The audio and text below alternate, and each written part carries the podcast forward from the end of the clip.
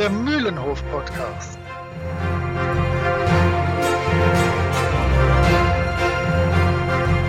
Ein Podcast von Jasper, Moritz und Chris.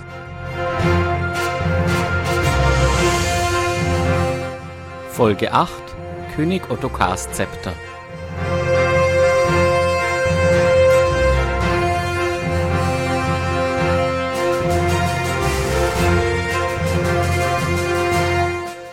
Eine Folge über Spione, Detektive, Zwillinge, naive Könige und ganz europäischen Einflüssen auf den Band. Alle 100.000 Freunde und Fol äh, nee.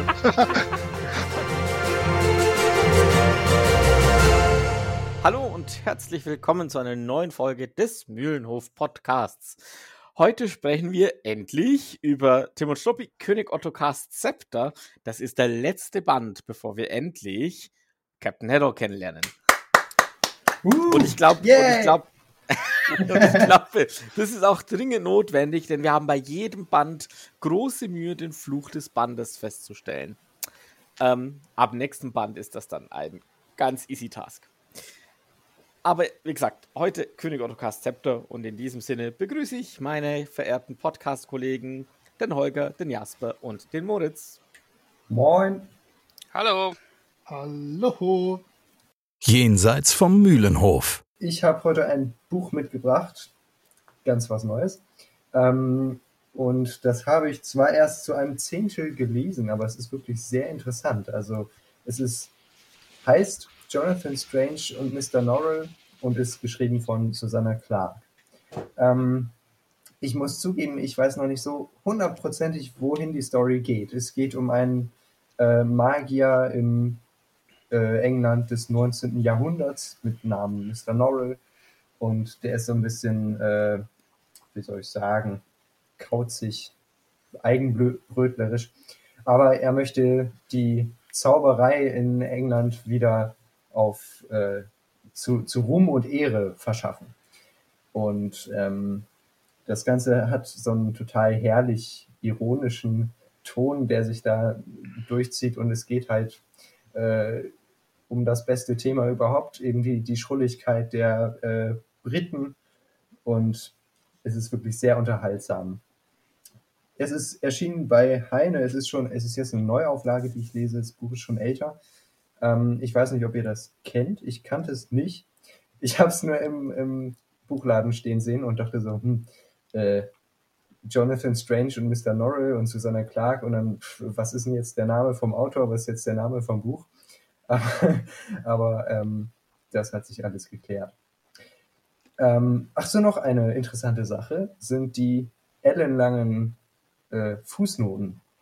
Teilweise steht auf Seiten mehr äh, im Fußnotentext als äh, im eigentlichen Text. Also da nehmen die zwei Drittel der Seite äh, nehmen irgendwelche äh, Fußnoten ein, die dann noch ganz abwegige Themen beleuchten und auch wieder äh, immer wieder so ein paar lustige und ein paar interessante Fakten und irgendwie auch viele, womit man eigentlich gar nichts anfangen kann, ähm, noch Das- beschreiben.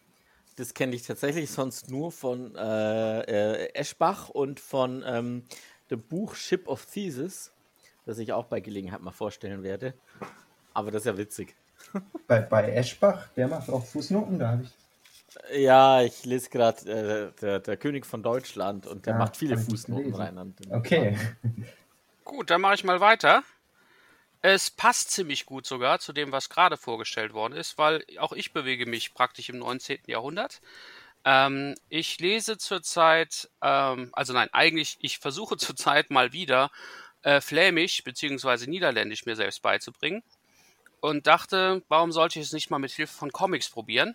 Und bin auf sehr interessante Alben gestoßen. Und nein, es ist nicht Tim und Struppi.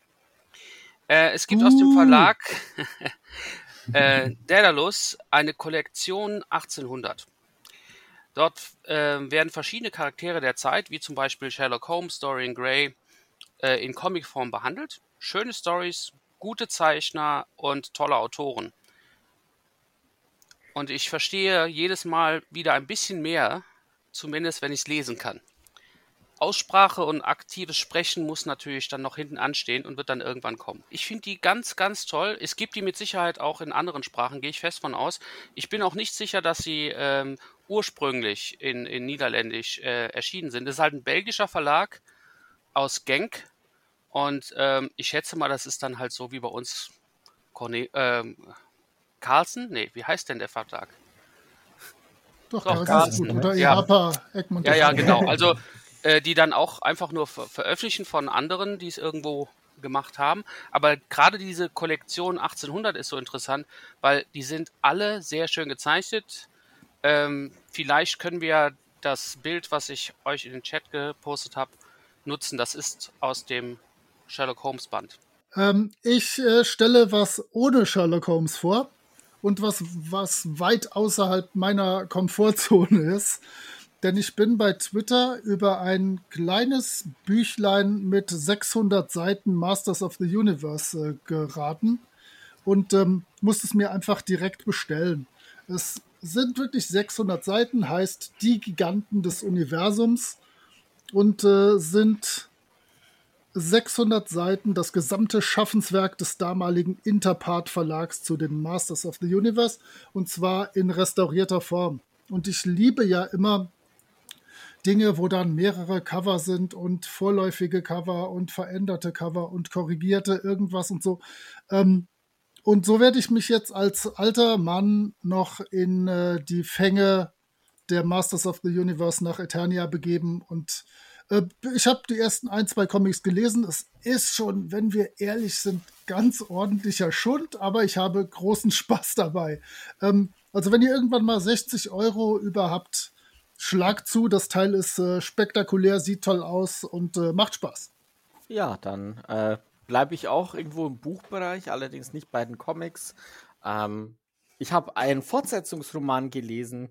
Ähm, vielleicht kennen ihn einige oder vielleicht kennen eine, einige seinen Vorgänger, Ready Player One von Ernest Klein. Und der gute Ernest hat einen zweiten Band geschrieben, Ready Player Two, ganz offensichtlich. Ähm, kommt demnächst raus in Deutsch. Bin mir nicht hundertprozentig sicher tatsächlich, ob er schon nicht schon draußen ist. Auf Englisch gibt es ihn jedenfalls schon als gebundenes Buch. Und ähm, wer Ready Player One kennt, der weiß, dass es in diesem Buch wimmelt von ähm, Anspielungen an Filme, Musik, Spiele, Computerspiele äh, der 80er und teilweise der 90er Jahre. Und so wie das in Ready Player One der Fall war, ist es auch in Ready Player Two der Fall. Ähm, das Buch beginnt sehr seltsam. Also es ist ein bisschen Zeit vergangen seit dem ersten Band und der Hauptcharakter ist plötzlich ein Riesenarsch. Ähm, man identifiziert sich nicht mit ihm, bis man dann so nach circa einem Viertel des Buchs feststellt, das soll so sein. Ähm, danach nimmt einen das Buch tatsächlich mit. Man macht sich nämlich auf eine neue Quest äh, in der ähm, in der virtuellen Realität, in der virtuellen Welt der Oasis. Und ähm, ja, man wird auf eine Quest mitgenommen, weil der böse Widersacher, der eigentlich gar nicht böse sein sollte, alle, die mit ihrer tollen Brille und ihrem tollen Anzug in dieser Welt sind, im Moment nicht auslocken können. Und wir haben halt ein bisschen Zeit, das Problem zu lösen. Bisschen wenig Zeit, ich glaube, es sind zwölf Stunden, um eben ähm, sogenannte Shards zu finden, Splitter äh, in diesem Oasis-Universum, die in dieser riesigen Welt versteckt sein können.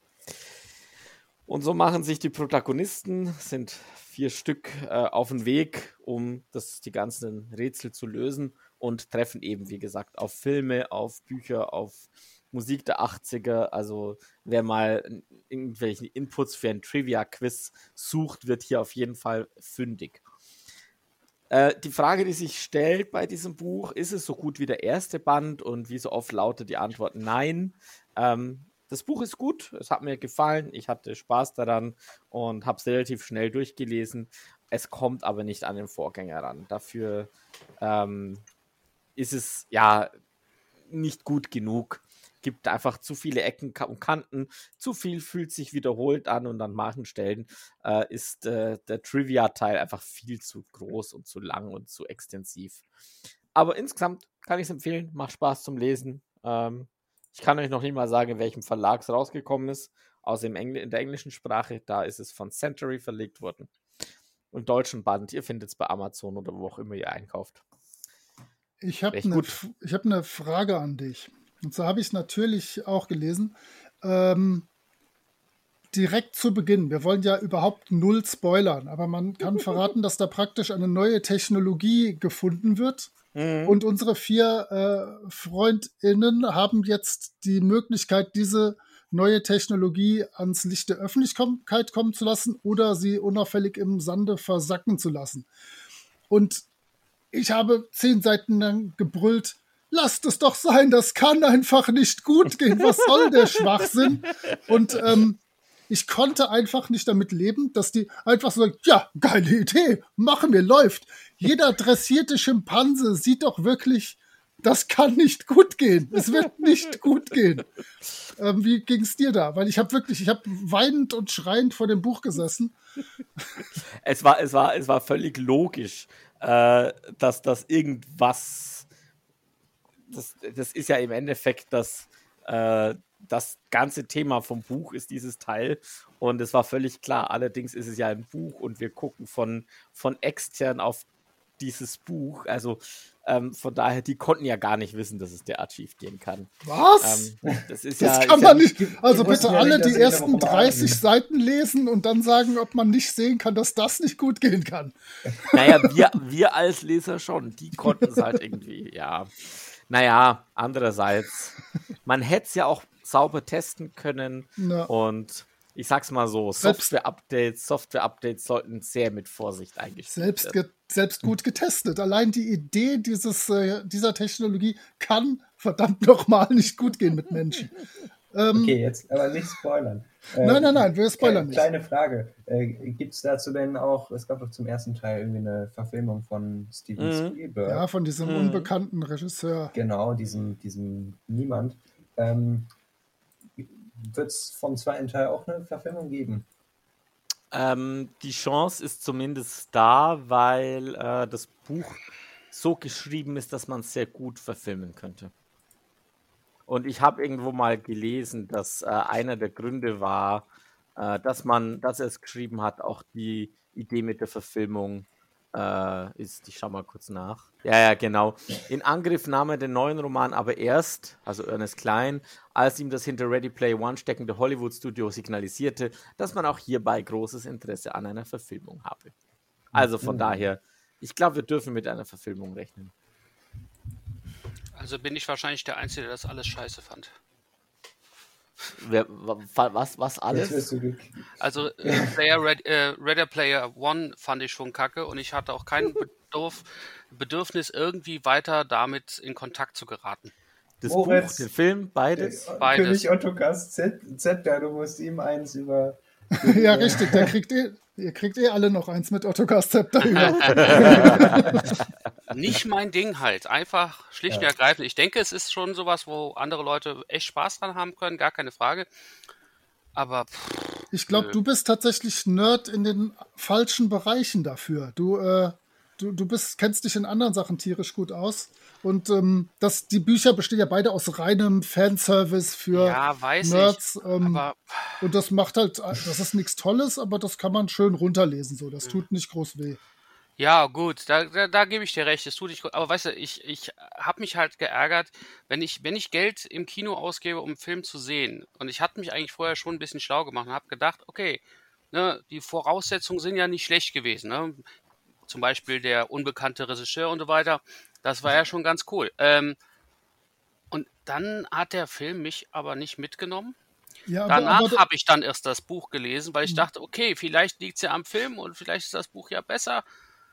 Nee, war nicht. ich finde das. Buch tatsächlich noch undergroundiger und nerdiger und hat noch äh, abstrusere Anspielungen auf äh, AD&D äh, Rollenspielmodule der späten 70er Jahre und gut. so. Das hat Da mir bist halt du natürlich eher drin, ist ja Genau. klar. Äh, bei, bei, bei mir ist es ja so, es ist ja auch nur antrainiertes Wissen, was ich in dem Bereich habe, weil ich habe das zwar auch gemacht, aber A, wesentlich weniger intensiv wie du und zum Teil ja auch mit dir zusammen, ähm, aber wesentlich später. Also es ist nicht so bei mir verankert wie zum Beispiel, was weiß ich, äh, Musik der 80er. Ja.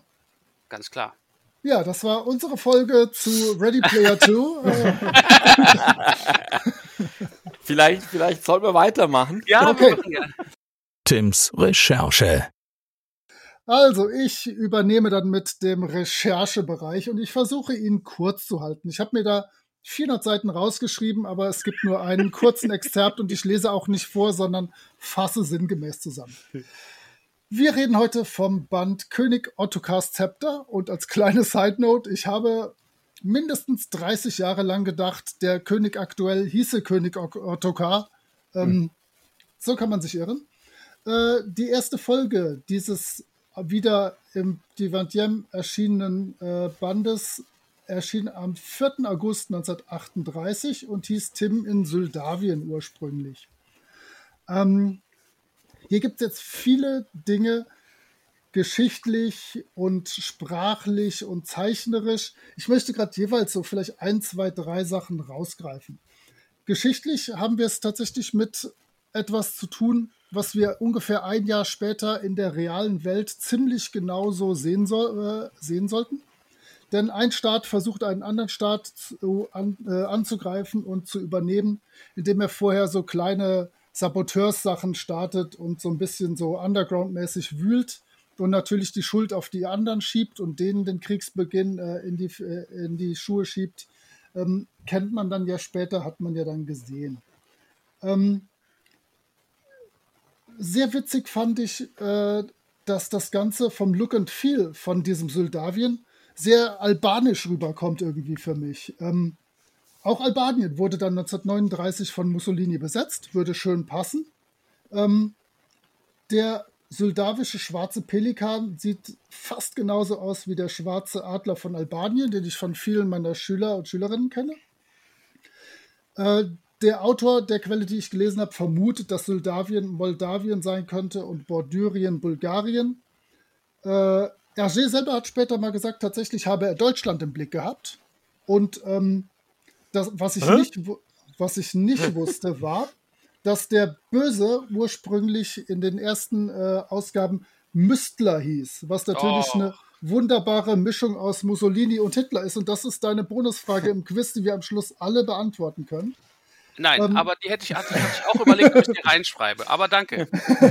Ich habe ich hab an, einer äh, an einer Stelle habe ich einfach nur What gerufen, denn da wird gesagt, dass Oberst Boris, also der Haupt, Häuptling oder der, der Chef der Bösen, sei der Jorgen in Schritte auf dem Mond. Und äh, das werde ich mir noch mal genauer angucken, wenn wir zu Schritte auf dem Mond kommen. Äh, das war mir nämlich überhaupt nicht klar, dass die die gleiche Person sein soll. Die sehen ähnlich aus, aber es sehen ja irgendwie viele ähnlich aus. Oberst Jorgen. Hm. Genau.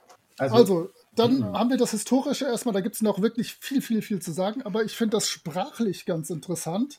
Ähm, denn in der Serie ist es fürchterlich. Das hört sich so ein bisschen an wie das Polnisch von Karl Moik, der einfach an jedes Wort ein Ski dran gehängt hat und sich unglaublich witzig fand. Ähm, aber in der Ursprungsvariante hat äh, Hergé da mit Brüsseler Dialekt und ein bisschen Flämisch rumgespielt und da dann slawische Endungen dran gehängt. Äh, zum Beispiel ist der Leitspruch von Soldawien, ich kann es nicht lesen, äh, I Benek, I Blavek. Und im Prinzip ist das brüsselisch verballhornt, hier bin ich und hier bleibe ich. Kann man tatsächlich auch relativ gut raushören. War das jetzt die Bonusfrage? Ich habe ich hab, ich hab, jetzt- ich hab, ah, Mist, ich hab jetzt, ich, ich habe nämlich auch ein bisschen geguckt auf Wikipedia und gedacht, das könnte die Bonusfrage sein. Nein, also ähm, im Deutschen haben sie es dann natürlich komplett anders übersetzt, was ein bisschen dämlich ist, weil hier bin ich und hier bleibe ich, hätte man gut so lassen können. Und äh, wieder, wenn wir an meinen dritten Punkt gehen, das Zeichnerische ist ganz spektakulär. Die Kutsche des Königs ist original der Kutsche von George V. nachempfunden, sogar mit den ganzen Goldziselierungen und da halt dann der soldawische Pelikan dran geknallt. Ich finde sowieso ein Land, was einen Pelikan als Wappentier hat, ganz grandios. Und die speziellen Wachen sehen extrem den Beef Eaters ähnlich. Auch sowas gefällt mir immer gut. Und da werden wir später zu kommen, äh, weil das eins meiner Lieblingspanels ist. Äh, man hat im Band so eine Art Broschüre über Soldawien, in der Tim blättert. Und da sind wirklich viele Zeichnungen, die, was weiß ich, von mongolischen äh, Miniaturen des 16. Jahrhunderts äh, nachgeahmt sind und so. Da hat er ganz, ganz große Arbeit geleistet. Äh, also, wir befinden uns mittlerweile im Jahr 1938 langsam äh, quälen, nein, quälen nicht, langsam flügen wir uns durch die Jahrzehnte. Es läuft. Ähm, ich, ich, ich, ich möchte kurz spoilern. Ich habe kurz nachgeguckt, zwecks deinem Obersportes. Du musst noch nicht mal auf die Bilder gucken. Es steht sogar da. Okay. Wie klein die Welt ist, nicht wahr, Obersportis? Sie haben ihren Charakter nicht verändert, seit sie in Sildavien ihren König stürzen wollten. Ja, ja, ja, ja, ja, okay, alles klar. Oha. Aber mir, aber ich, ich gebe zu, mir ist das auch nie aufgefallen. Nein, hier ist nicht Metzgerei Schnitzel. Hier ist die Zusammenfassung des ganzen Bandes. Ja, ich, ich habe jetzt die große Ehre, ähm, ja, danke, danke, ähm, den ganzen Band zusammenzufassen und mir wurde aufgetragen, das in weniger, äh, äh, mehr als zwei Sätzen zu machen. Ähm, Also zwischen 2 und 70 ungefähr. Das, das, also mit, mit, mit zwei Sätzen ist das auch ganz einfach. Der König soll gestürzt werden, der König wird nicht gestürzt. tja, also fehlt noch so eine gewisse Eleganz. Also, aber aber dafür haben wir ja dich. Auf geht's. Also, es geht los. Ähm, naja, also bei, bei der Story geht das eigentlich ganz gut, weil es sich ja in vielen Stellen um einen ziemlich klassischen Krimi handelt. Also, ähm, Tim und Struppi gehen spazieren in einem Park oder so ähnlich und finden da auf einer Parkbank eine Aktentasche. Und in der Aktentasche steht praktischerweise der Name des vergesslichen äh, Besitzers und der hieß Armin Janus. Zu dem Namen kommen wir später noch. Ähm, der ist nämlich so ein kleines Easter Egg, würde ich behaupten. Und Tim bringt dann aber dem Professor Armin Janus seine Aktentasche zurück. Dass er Professor ist, erkennt man natürlich sofort, weil er hat nämlich so einen, so einen ganz langen, spitzen Bart. Also das ist ja, Und so eine, eine verdammt hohe Stirn. Da ja, muss genau, man also es Professor ist ja, sein. ist ja logisch. Viel Ja. Gehirn. Der ist jedenfalls äh, Frag ist Fragist. Fragt mich nicht, ob, also ich, ich weiß nicht, ob das eine real existierende Wissenschaft ist. naja, als Fragist. Siegelkunde ist Ähm, es. beschäftigt sich mit Siegeln, okay. Und Janus erzählt Tim dann, dass er nach Syldavien reisen muss, äh, möchte, um äh, die Siegel von König Ottokar zu erforschen. Das ist also Syldavien. Ein wunderschönes Land. Ähm, Tim verlässt den Professor wieder und vergisst dabei aber sein Buch beim Professor. Er, geht, er geht wieder zurück und äh, merkt dann, oh, ähm, belauscht da zufällig an einer Tür im Stockwerk darunter äh, Spione, die über ihn reden und die offenbar äh, belauscht haben, wie Tim dem Professor Janus begegnet ist. Naja, dann folgt er einem dieser Spione in ein Restaurant, das heißt Klo oder KL. Das heißt natürlich Klav.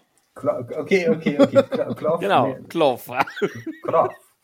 Ähm, äh, da muss ich sagen, Köche haben es echt schwer, ne? Also bei, bei Tim und Struppi. also ähm, am Ende nach dieser ganzen Begegnung, wo äh, Tim dann auch wieder an einer weiteren Tür lauscht und äh, wieder die Spione belauscht und herausfindet, dass sie eben äh, ihm schon auf der Schliche sind, obwohl er ja gar nichts macht, ähm, wird ihm dann schon gleich gedroht von dem Koch, der nämlich auf, das, äh, auf die Rechnung ein, eine, ein äh, soldavisches Sprichwort schreibt, nach dem Motto, wer an fremden Türen lauscht, der äh, dem geht's nicht gut. Ich habe jetzt gerade den korrekten Wortlaut nicht mehr. Ähm, naja, und Struppi zerlegt die ganze Küche. Ich weiß nicht, wie oft das schon vorgekommen ist. Äh, oder noch vorkommen wird, jedenfalls sehr häufig. Er kommt wieder nach Hause und ähm, kriegt einen mysteriösen Anruf. Jemand möchte ihm etwas mitteilen. Und als der Mann dann kommt und an die Tür klopft, macht Tim die Tür auf und er fällt schon bewusstlos äh, rein. Der Mann wacht wieder auf und kann sich an gar nichts erinnern. Und ganz typisch hat man ja immer, also Gedächtnisverlust.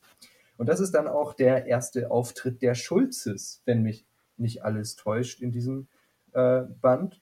Ja klar, es ist der erste Auftritt der Schulzes. Und ähm, dann gibt es ein kleines Hin und Her mit der einen oder anderen Verfolgungsjagd. Allerdings äh, entkommen leider diejenigen, die den ähm, Informanten angegriffen haben. Aber Tim ist dann so interessiert an der ganzen Story, dass er sich entscheidet, bei Janus anzuheuern als Sekretär, weil der hatte nämlich erwähnt, dass er einen Sekretär sucht. Ähm, naja, dann verabredet er sich mit Janus und äh, dass er mit ihm nach Suldavien kommt. Und das bekommen die Spione auch gleich mit. Und naja, also kurz darauf kommt dann eine Briefbombe und dann, ach, ganz viel hin und her. Und dann ruft der Professor bei ihm an und schreit am Telefon äh, um Hilfe. Äh, Tim rennt äh, zu, zu Professor Janus hin und ähm, aber als er da ist, ist ganz auf wundersame Weise der Professor Janus am Sachen packen und kann sich an nichts erinnern. Und Tim zweifelt schon an seinem eigenen, an seinen, dass er Wahnvorstellungen hat und ähm, setzt sich dann später mit Professor Janus ins Flugzeug. So, an dieser Stelle, Janus ist natürlich nicht äh, zufällig gewählt, der Name, sondern Janus ist ja der äh, aus dem antiken Rom eine Gottheit mit zwei Gesichtern. Ähm, das ist natürlich sehr schön, weil, kleiner Spoiler, der Professor Janus ähm, ist eben nicht der echte Professor Janus, mit dem er da im Flugzeug sitzt. Und das ahnt der Tim auch schon, aber er äh, kann es noch nicht richtig, äh, äh, ist sich noch nicht ganz sicher, weil er überprüft den Bart, indem er eben ganz, macht man ja gerne, stolpert und sich dann am Bart des Professors äh, festhält und er merkt dann, ups, der ist echt. Ähm, Aber weißt du, Jasper, als Bösewicht, als Bösewicht würde ich nie so einen langen Bart haben, weil ich genau weiß, dass das jeder ausprobieren würde. ja, ja. ja, ja. Okay. Ähm, okay, das ist jetzt für alle Bösewichte gewesen, die müssen sich das jetzt merken. Keinen langen Bart wachsen lassen.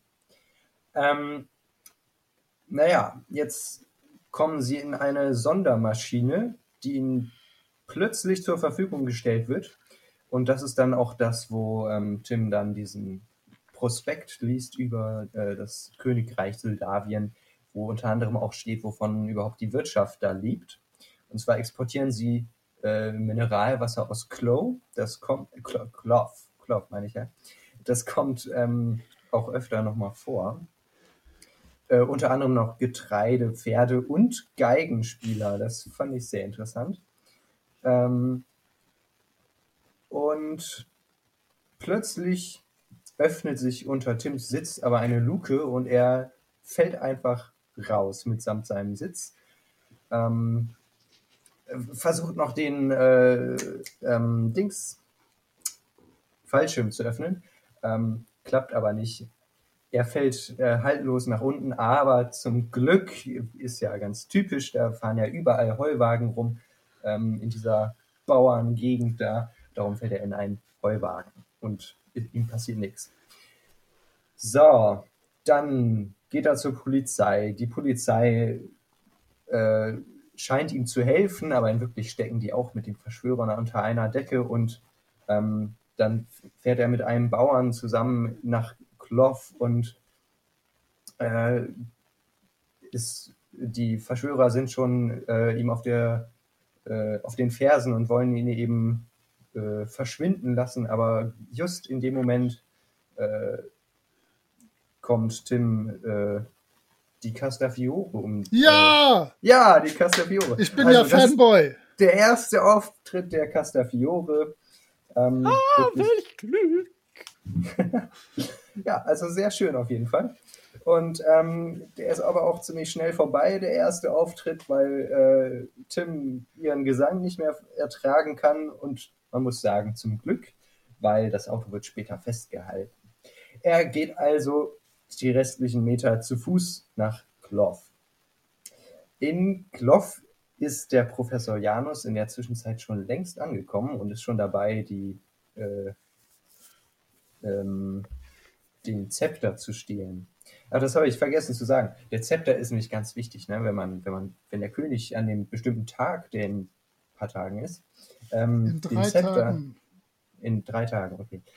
Ähm, später fürs Quiz, ne? Dankeschön.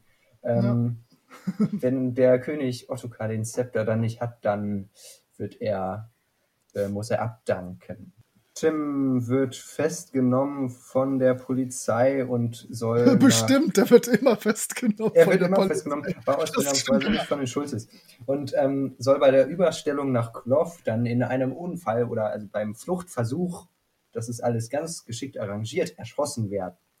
Ähm, aber es klappt nicht und ihm gelingt die Flucht. Und an dieser Stelle sehe sehe ich da eine gewisse Ähnlichkeit in der Szene und dem Setting zum Fall Bienlein. Also zumindest ist da auch so ein Abhang, wo ihm da ähm, äh, Polizisten oder Militärs auf den Fersen sind.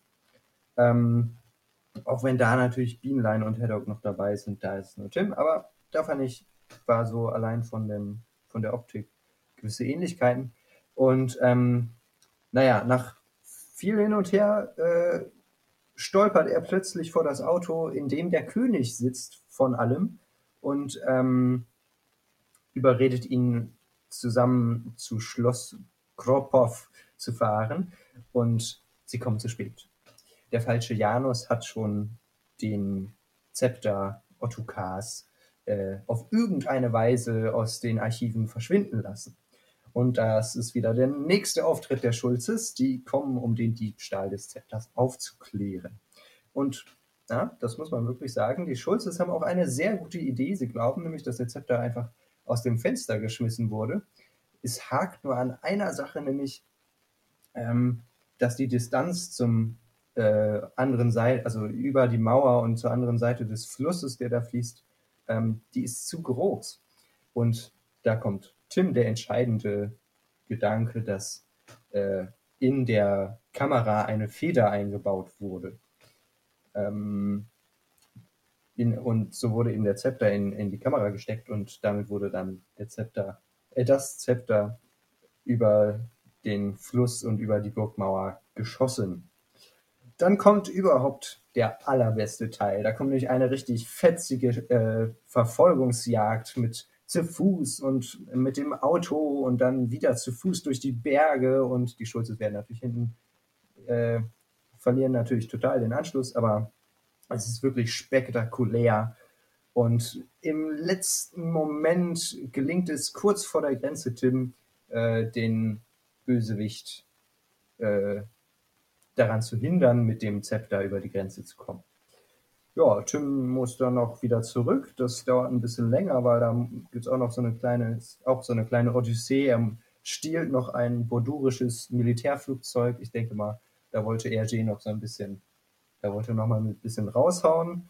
Er stiehlt ein bordurisches Militärflugzeug, wird noch abgeschossen und fällt dann äh, mit, diesmal mit einem funktionierenden Fallschirm nach unten und geht zu Fuß zurück nach Kloff. Ja, Ende gut, alles gut. Tim kommt wieder an, merkt dann zwar, dass er den Zepter verloren hat, aber der treue Struppi hat den Zepter, das Zepter mitgenommen. Tim wird zum Ritter des Goldenen Pelikan geschlagen und es wird enthüllt, dass Janus ja nicht der echte Janus war, sondern ein Zwillingsbruder. Ähm, die Brüder hießen Armin und Alfred und naja, dann liefern die Schulzes noch den Schlussgag und das war's dann. Ach, noch eine, eine Sache. Äh, auf den letzten Seiten durchbricht Tim dann noch so die, ich glaube, das nennt man beim Film die vierte Wand, kann das sein? Das tut man. Ähm, und zwar zwinkert er da einmal den Lesern so zu. Das ist sehr unterhaltsam. Ich muss natürlich, um in die Diskussion einzusteigen, direkt, nachdem ich gesagt habe, wie spektakulär gut, dass du das zusammengefasst hast, ähm, dich rügen, dass du natürlich den ersten großen Bühnenauftritt der Castafiore äh, Ja. übergangen äh, hast. Das geht ja so gar nicht. Äh, das Ja, ist ja. nämlich ähm, natürlich der erste große Auftritt, wo sie singt im Auto und dann kommt der erste große Auftritt auf der Bühne. Und da dieses Festbankett finde ich so großartig, das ist so prächtig und prachtvoll alles. Ähm, kann man noch mal kurz erwähnen. Aber sonst, ja, genau so passiert es in dem Band. Ich fand es ja sehr schade, da, da gab es bestimmt ein Buffet oder so und ich fand es immer sehr schade, dass Tim da dann nicht essen durfte oder so. Oder dass Struppi das nicht, äh, nicht geplündert hat.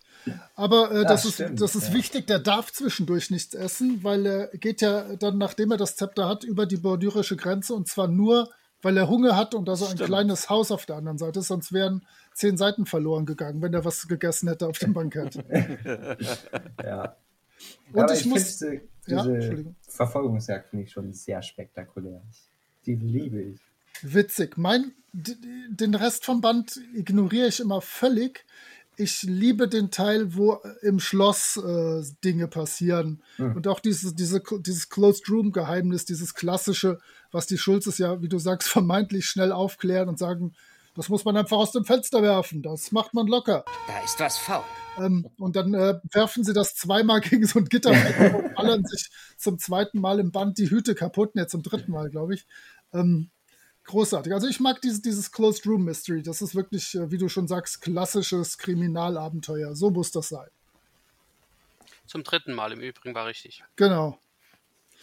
Das, Aha. das, genau, das Hütezardellen habe ich nämlich auch mitgezählt. Ich weiß sogar, äh, dass die aus englischem Filz sind und 1495 heißen. Äh, Ach, das kosten, weiß ich auch. falls ihr das später brauchen könnt. Und ich weiß auch noch, dass der, äh, dieser, dieser, dieses Skelett, was da in dem Naturkundemuseum heißt, das heißt Diplodexus gigantus. Die Blodokus. Dokus? Natürlich. Natürlich. Oh, okay. Okay. Ich muss, ich muss dich übrigens korrigieren, Moritz. Den ersten großen Auftritt von Castafiore, abgesehen vom Auto, ist direkt eine Seite nach dem Auto. Da gibt es nämlich eine Direktübertragung aus Clough Ja, im stimmt, Radio von. Stimmt. Aber ich will, sie, ich will sie ja Uh. sehen. Hör mal. Also Ich bin du siehst sie da auch. Du siehst sie da auch auf einem Na gut, Bild. okay. Aber ich Im finde halt, Übrigen hat sie da auch ein viel cooleres Kostüm an. In der Tat, in der Tat. Tatsächlich. naja, also ich wollte nur mal äh, noch bemerken, als jemand, der ja Russisch in der Schule lernt, ähm, dass, also es erinnert ja alles so ein bisschen an Polnisch, also die, die Sprache ähm, äh, von Moldawien. Und zwischen, also was mich halt nur so ein bisschen gestört hat, war halt, dass mal wird das eben mit deutschen Buchstaben, also, äh, also nee, mit, mit deutschen Lauten ja auch alles so dargestellt und mal dann zum Beispiel der, bei der Gendarmerie, äh, da steht dann in kyrillischen Buchstaben Gendamskaya. genau. also- Also die, die sprechen halt immer in irgendwas verlautschriftlichem oder in unseren Buchstaben und teilweise die Beschriftungen tatsächlich sind in Kyrillisch. Das ist wahr. Aber nicht ganz korrekt. Natürlich nicht. Das ist alles, äh, alles Küchenlatein. Küchen, Küchenslawisch, Russisch. Nee, ich habe mir einen Satz rausgeschrieben, äh, als die zwei Bauern ihn zur Polizei begleiten, sagen die, Ksommet mit ums nach das Gendarmskaya. Das ist natürlich so, dass äh, man es natürlich verstehen muss. Und ähm, ja, ich, ich, wie gesagt, ich tue mich schwer mit sowas, weil, ja, das ist halt, aber hier, das ist schon cleverer gemacht als der klassische Karl Moik, der einfach Karlski, Moikski, Lustigski sagt. Ähm, ja, und im Original tatsächlich, ich glaube, wenn man da wirklich forschen würde, würde man tolle Dinge rausfinden. Das ist ja was für Holger, der jetzt sowieso äh, Flämisch und so lernen will. Dann kannst du dir direkt noch den Brüsseler Dialekt der 30er Jahre drauf tun Och, lass mal. bist du am Start. Mir, mir gefällt übrigens auch der erste Teil sehr gut. Also bis er dann, bis sie dann losfliegen mit dem Professor Janus. Ähm, also dieses, dieses sehr geheimnisvolle, Ja. da wird ein Foto von ihm gemacht, da wird wohl wer abgehört, ähm, mit dem geheimen Treffen im ähm, Restaurant Clove und dann auch der ganze Rest, also bis dahin mit dem, mit dem ähm, Typ, der ihn warnen will und so. Das ist schon sehr gut gemacht, das gefällt mir. Es ist so richtig ein bisschen Richtung Geheimagent. Ja. Ja, Ich ja. mag, ich mag auch, mag auch den Janus, weil der so eine Art, äh, ja, so ein Proto-Bienlein ist, weil der ja wirklich ein äh, bisschen trottelig ist.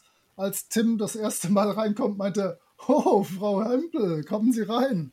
Und ähm, das ist einfach nett und so ein klassisch zerstreuter Professor, da kann ich voll mit relaten. Da, äh, das finde ich sehr Ja, schön. das bist du, okay. Das bin ich. Gut zu wissen, ja. Meine Stirn ist nicht ganz hoch, weil ich nicht so intelligent bin. Aber ich arbeite dran. Und An dem Bart arbeitest du auch noch, denke ich. Am Bart arbeite ich auch noch richtig. Was, ich übrigens auch hübsch finde, ist wirklich, dass man dem Land Syldawien in diesem Band äh, eine dreiseitige Broschüre widmet. Ja, das ist cool. Ja, das, Das ist wirklich halt schick. schon, und ich, das gibt sonst nirgends. Ja, also das ist wirklich einfach drei Seiten eine Broschüre darstellen und die ist halt richtig gut gezeichnet. Ne? Also Ja. Das ist auch ziemlich cool. Ja, und du darfst nicht vergessen, da sind ja sogar Sachen drin, wie dass die Sprache erklärt wird. Mhm. Und das finde ich auch Wahnsinn. Also da ist wirklich ist sehr sau ins cool. Detail gegangen worden. Fand ich ganz toll. Also zum Beispiel, wieso die Hauptstadt so heißt. Ne? Genau. Also, Mhm. Wahnsinn, toll. Wirklich einfach, äh, sch- das, dieser Band hat viele, also hat vieles mehr an Mehrwert äh, im Vergleich zu den Vorgängern, finde ich Ja. zumindest, äh, weil es einfach intelligenter auch ist. Ja, Äh, für, für die beiden Quizgegner. Äh, warum heißt die Stadt so? Kloff, sagt's. Ah, ich habe einen Off- Punkt. Off, off für Stadt oder so? Das heißt, äh, wiedereroberte Stadt. Ja. Da irgendwo auf der letzten Seite was. Okay. Aber Ähm, auch diese Frage ist nicht im Quiz. Na, siehst du, sonst hättest du es vermutlich auch nicht angesprochen, denke ich. Du willst uns ja bösartig reinreiten, da gibst du keine Tipps. Nein, ich habe wieder eine schöne Mischung aus super einfachen Sachen und Sachen, wo ihr tatsächlich ein bisschen nachdenken solltet. Zumindest denke ich das, dass es so ist. Ob es dann so ist, wir werden sehen. Beim letzten Mal habt ihr ja auch auf äh, Sachen, die ihr selber gesagt habt, es nicht geschafft, finden. Aber äh, wenn ich, lass, lass uns mal kurz, bevor wir nachher zum Quiz kommen, überlegen, es gab fast keine einzige Eisenbahn, oder? Also Holger kommt heute mit dem Fetisch gar nicht durch. Du meinst, du meinst den Punkt, den Punkt, den ich immer gemacht habe. Richtig, richtig. Und das, obwohl ich es da in der Folge noch gesagt hatte, ich Vollpfosten. So ist es. Aber wir können gerade noch eine Sache abarbeiten, wo wir bei coolen Details sind. Dann äh, habt ihr auch für das Quiz noch eine Chance. Wisst ihr denn die äh, vier top besten Siegel in der Sammlung von äh, Arminianos? Meinst du die, ähm, ich muss gerade nachhaken. Als, als er es Tim gibt- seine Sammlung Ja, zeigt. ich weiß. Ich, es gibt aber zwei verschiedene, äh, wenn ich mich recht entsinne, ist in der Verfilmung, also Nee, nee, wir, wir reden die vom, sind vom. Band, vom, du vom redest schon Comic. vom Band, ja. Da, die stehen drin, klar. Da hat er nämlich Karl den Also Großen, der Ludwig Große, den ja. Heiligen, ein Siegel aus der Merowingerzeit und natürlich Ottokar der Vierte von Syldawien Absolut, als ja. Prunkstück. Wobei bei dem, bei dem Siegel von Ottokar widersprechen sich äh, Film und Comic. Denn das Comic sagt in Prag gefunden und im, äh, im, in der Serie sagt, sagen sie in Wien gefunden. Und witzigerweise ist ja tatsächlich, was war es, 1976, ähm, das Zepter von einem Ottokar in Prag gefunden worden. Das ist wirklich witzig. Okay. Und da merkt man halt wieder, wie Hergé einfach echte Sachen nimmt und in seine Bücher verpackt. Ja, und teilweise vorhersagt. Ja, richtig. Man, man könnte vielleicht wieder bei den Simpsons gucken, ja. was er da so an Orakelsachen äh, vorweggenommen hat. Vielleicht finden wir Trump irgendwo oder so. Oh nein, Mal bitte nicht. Mal schauen. Ah. Struppis Wow-Moment. Gut, dann lege ich mal los mit dem Wow-Moment. Bei mir ist es tatsächlich ein Wow-Moment. Es ist nämlich Struppi. Ich fand's wunderbar, als Struppi den Dino-Knochen geklaut hat. Ähm, ist nichts Dolles, ja, man könnte sagen, oh, wieso wow, aber mir hat das so gut gefallen. Deswegen ist das für mich mein Wow-Moment. Ich bin ja da fast bei dir, äh, denn gerade, also im, im Comic sieht man es ein bisschen, aber im Film, also in der Serienfolge sieht man es besonders. Der Ja. letzte Hund, der da am Schluss hinterher hüpft, ist ein Chihuahua und ich bin ja äh, zwei Kilo Chihuahua-Besitzer, deswegen äh, auch da holt mich das wieder voll ab. Ja, genau. Ähm, oh, ich bin dran mit dem Wow-Moment. Ja, Hört mal, ich berichtete bereits, ich bin äh, Castafiore-Fanboy, ich kann mich nicht davon freimachen. Deswegen Seite 30, Castafiore auf der Bühne. Es gibt einfach nichts Besseres. Mic Drop, Punkt. Äh, ich habe tatsächlich zwei Wow-Momente. So leid es mir tut. Sie sind nämlich Angeber. Nee, das gilt nicht. Mach. Der erste ist einfach nur sehr kurz, weil ähm, es, gibt, es gibt einen Punkt, an dem äh, Struppi ein bisschen blau ist, weil er ja die Küche vom Restaurant Kloff so ähm, verwüstet hat und da wohl auch ein bisschen Alkohol mitgenommen hat oder zu viel einfach gegessen hat ähm, und hat einen Schluck auf. Und in dem Moment, wo dann der äh, Typ im blauen Anzug durch die Tür reinfällt, haut dem Struppi eins auf die Nase, der erschrickt dabei und dann sagt er zum Tim, Tim, mein Schluck auf ist weg. Aber noch viel schöner finde ich ähm, Struppis innerer Konflikt auf Seite 60. Da Ja. ist Struppi, hat Struppi das Zepter gefunden, das Tim verloren hat aus seiner Tasche. Wer trägt sein Zepter übrigens so in der Tasche wie Tim? Das ist so völlig logisch, dass das rausfällt. Ähm, in etwa so, wie das völlig klar ist, dass was schief geht bei der technologischen ja, richtig. Ready Player 2. Das kann Und- nicht gut gehen. Ge- Genau, und dann trifft Struppi mit dem Zepter im Mund oder in der Schnauze auf einen Knochen, den er auch sofort mitnimmt. Und dann sieht man ein wunderschönes kleines Bild, wie Tim ganz sauer, Blitze schleudert und echt sauer ist. Und Struppi entscheidet sich dann für dieses Zepter und läuft sehr grimmig, aber stolz. Ähm, ich glaube, im Film läuft oder in der Serie läuft er deutlich stolzer zur, zur Tür rein als hier im, im, im Buch ähm, mit dem Zepter im Maul, in der Schnauze und bringt das Zepter zurück. Ein, ein sehr Was- schöner Warmoment. Was Was ich sehr schade treues finde, Tier. ja, was ich sehr schade finde, ist, dass nur Tim den Orden bekommt. Ja, das Ja, prangere ich ich dachte auch. da ja an die Schulzes, ehrlich gesagt, warum die keinen Orden gekriegt haben. Also, Die, die, die haben, die haben den, den Kronleuchter kaputt gemacht. Das aber- ja, aber Orden. das ist doch kein Grund. Ich nee, finde, das, das, ja, die hatten ja schon die richtige Idee. Also das, das mit dem Fenster, das war ja, ja die Grundidee stammte ja schon von ihnen und sie stimmte ja schon. Nur ja. Ich finde sowieso, dass die Schulzes in diesem Band erstmals nicht komplett inkompetent sind ja. und vor allem äh, nicht permanent Tim verdächtigen, obwohl sie schon seit ungefähr zehn Bänden seine Kumpels sind. Ja, ja, ja. Ähm, also so langsam kriegen die den Dreh raus. Ich bin da Ja. optimistisch für die Zukunft. ja, auf Na jeden gut, dann Fall. ist noch Jasper dran. Ja, dann ist noch Jasper und naja, gut, dass ich am Schluss bin. Ich habe ja den allerbesten Baumoment. Ähm, Seite 59, so die Mitte, ähm, da sind zwei, zwei, drei Panels. Ähm, und da kriegt man wieder so ein bisschen so Vibes rein von ähm, Tim in Amerika. Tim findet da eben so ein, so Stall und denkt, ah, da ist ein Pferd und hier ist ein Sattel.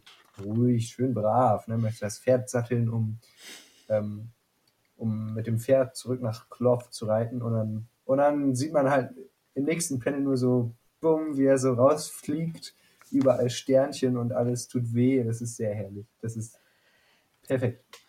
Und dann sagt er im nächsten Band, äh, Panel dann, naja, zu, zu Fuß gehen ist auch ganz schön. Genau, das war schön. Das ist herrlich. Und das ist ja ziemlich ähnlich wie in äh, Tim in Amerika. Gut, kommen wir zum besten Panel des Bandes. Und ich habe Glück, dass ich mich da irgendwie aus Versehen nach vorne geschrieben habe. ähm, Aus Versehen, Denn- ja, denn- ja. Ja, ja, wenn, wenn wir Ja. alle schon sagen, dass wir so große Anhänger dieses äh, fiktiven Reiseführers durch fiktive Soldawien sind, ähm, ich muss einfach als alter Zivildienstleistender und Wehrdienstverweigerer die Schlacht von Zille-Heru auf Seite 22, ich habe die Seite diesmal doppelt gecheckt, äh, als absolut coolstes Bild hervorheben. Das ist einfach spektakulär. Eine Kampfszene, wie sie im Buche steht, äh, mit so ein bisschen Wimmelbildfaktor wie Mordillo. Also ähm, einfach gut getroffen und ähm, obwohl es halt, wie gesagt, ein mongolisches Vorbild ist, hat er das so angepasst, dass es zum restlichen Stil hier passt. Kann man sich lang angucken, was da wo alles passiert, wer wen abschießt, wer wo wegrennt, äh, wo die Burg ist und sowas. Ähm, sehr, sehr, sehr schönes Bild. Und vor allem oben links eine tolle Burg auf einem fast überlappenden Felsen, die hier auch bei uns an der Mosel stehen könnte. Ein Träumchen. So, jetzt habt ihr alle keine mehr. Ha! Das ist auf jeden Fall ein sehr schönes Bild, aber es ist nicht meins. Ich wollte aber eins zu diesem Bild sagen. Mir ist aufgefallen, dass ähm, die sehen sich extrem ähnlich aus. Es ist eigentlich immer nur die Kopfbedeckung, wo du erkennen kannst, wer zu welcher Armee gehört. Das stimmt allerdings, ja. Ja. Da hat er halt ein bisschen Copy und Paste gemacht. Ist halt Ja. klar. Damals, Copy and Paste, genau. Schön. Du siehst aber auch schon sehr gut, wer hier gewinnen wird. Ja, das ist eindeutig. äh, vor allen Dingen, wenn man in den Fluss schaut. Ja, in der Tat. ich habe tatsächlich auch ein anderes Panel genommen, weil ich genau wusste, was ihr wollt. Ähm, Seite 61 Mitte, da ist dieses wunderbare Panel, wo mal wieder, wir hatten das ja schon in anderen Bänden, ähm, eine, eine Parade stattfindet. In dem Fall jetzt die des vom St. Vladimir-Tag, wo der König Muscat XII. sein Zepter präsentiert. Und ähm, ich finde es wieder sehr schön gemacht, wie im Hintergrund die ähm, die, die, das soldawische Volk Flaggen weht, teilweise auf den Bäumen sitzt oder an der, auf der Straßenlaterne stehen und dann dieser schöne Umzug mit den Pferden und der richtig, wirklich königlichen Kutsche ähm, mit, mit König Muscat drin. Also das ist schon richtig cool. Ich habe tatsächlich auch zwei gehabt. Ich habe mich, konnte mich noch nicht so richtig für eins entscheiden. Also, aber Dann darfst du heute mal zwei, wenn Chris das darf. da, das ist, das ist nett. Also, weil dann fange ich nämlich, ich, ihr kennt mich ja. Ich, ich mag ja die kleinen Panel mit großer, also mit dem Detailreichtum. Und ähm, darauf muss, darauf, deswegen muss ich eben auch ein kleines jetzt hier nehmen. Seite 33 oben rechts, da sieht man den Professor Janus, beziehungsweise den falschen Professor Janus, wie er in der, im Archiv ähm, sitzt und im Hintergrund sind, stehen so die Wachen an der Tür und er studiert irgendwas und die Wände äh, werden gesäumt von Bücherregalen und so einer ganz schicken Tapete. Ich, also dieses Bild, das finde ich einfach richtig, richtig gut. Das hat, das fängt einfach so diese Atmosphäre total ein, äh, aus der, warum ich eigentlich den Band auch insgesamt so mag. Ähm, Bevor du weitergehst, ja, ist euch Ja. aufgefallen bei dem kleinen Bild, dass es auch so ein bisschen Copy and Paste ist. Wenn ihr euch die Wachen anschaut und auf dem Cover und auf dem Cover sehen die Wachen so ziemlich genauso aus. Inklusive in welche Richtung sie schauen. Das äh, stimmt. überhaupt nicht. Der hat voll den anderen Bart, der linke Wachmann. Von wegen. Ist doch voll so. Hol mal deine Lupe raus. Nein, der hat wirklich einen anderen Bart. Und äh, be bevor Jasper dein zweiter Moment kommt, ähm, du bist Ja. auf Seite 33 oben rechts in, der, in dem Archiv. Und ich wäre vielleicht noch auf Seite 32 unten links direkt davor gewesen, als Professor Janus mit dem Hauptmann das erste Mal den Raum betritt, wo das Zepter und die Krone drin Oh sind. ja. Auch das ist ein klasse Sehr Bild. schön. Noch Mhm. mit einem Michael, dem Drachentöter, dem Soldawischen auf der rechten Seite. Ähm, Ja. Auch tolles Das Bild. ist der heilige Georg. Echt? Bei uns, ist das, bei uns ist das voll der Michael. Ich google das Ja, schnell, Georg. solange Jasper sein zweites macht. Okay. Ich, ich weiß nur, wer Drachenreiter ist, aber das ist Eragon. Das das weiß ist was anderes. Nein, da hat der, da hat der ähm, Holger vollkommen recht. St. Georg ist der Drachentöter, der ist Natürlich. nämlich auch der Schutzpatron der Reiter und der Feuerwehr. Und ich als Reiter weiß das noch. Also zweites Panel, Se- Seite 54. Also das ist wirklich herrlich. Da, da, da sieht man, ähm, sind wir schon mittendrin in der Verfolgungsjagd. Tim ist hinter dem äh, bordurischen Spion äh, her, dem, dem Ver- Verschwörer. Und ich finde, einerseits ähm, sieht man da eben in einem Bild diese, diese faszinierende Landschaft irgendwie. Ist ja alles so bergig und so felsig und so. Das ist total schön gemacht, ähm, zeichnerisch. Aber was man auch sieht, ist bei beiden Figuren diesen Schwung. Also die rennen und das sieht man. Besonders bei dem unten, dem, dem Verschwörer. Man sieht, wie der förmlich über die, über die Steine fliegt, da so schnell tragen ihn seine Beine. Das finde ich richtig gut. Super. Also, ähm, einen von meinen dreien hast du jetzt auch gerade genannt. Das wäre es nämlich gewesen.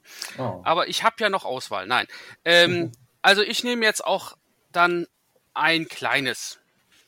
Und zwar ähm, ganz simpel, weil ich mag die, ich persönlich mag ja die Schulzes sehr. Und ähm, auf der Seite 44 unten, da fliegen sie ja zweimal hin. Aber das zweite Mal, ganz unten auf der Seite, ist so grandios, wie sie fliegen. Ähm, das musste ich als mein äh, Lieblingspanel einfach dann nehmen. Und zur Not wäre auch gegenüber auf der anderen Seite das schöne Bild, wo das erste Mal der Stock fliegt und der eine Schulze, welcher auch immer das sein mag, getroffen wird. Ähm, die fand ich sowieso toll hier, den Band. Deswegen, die Schulzes mussten es jetzt sein.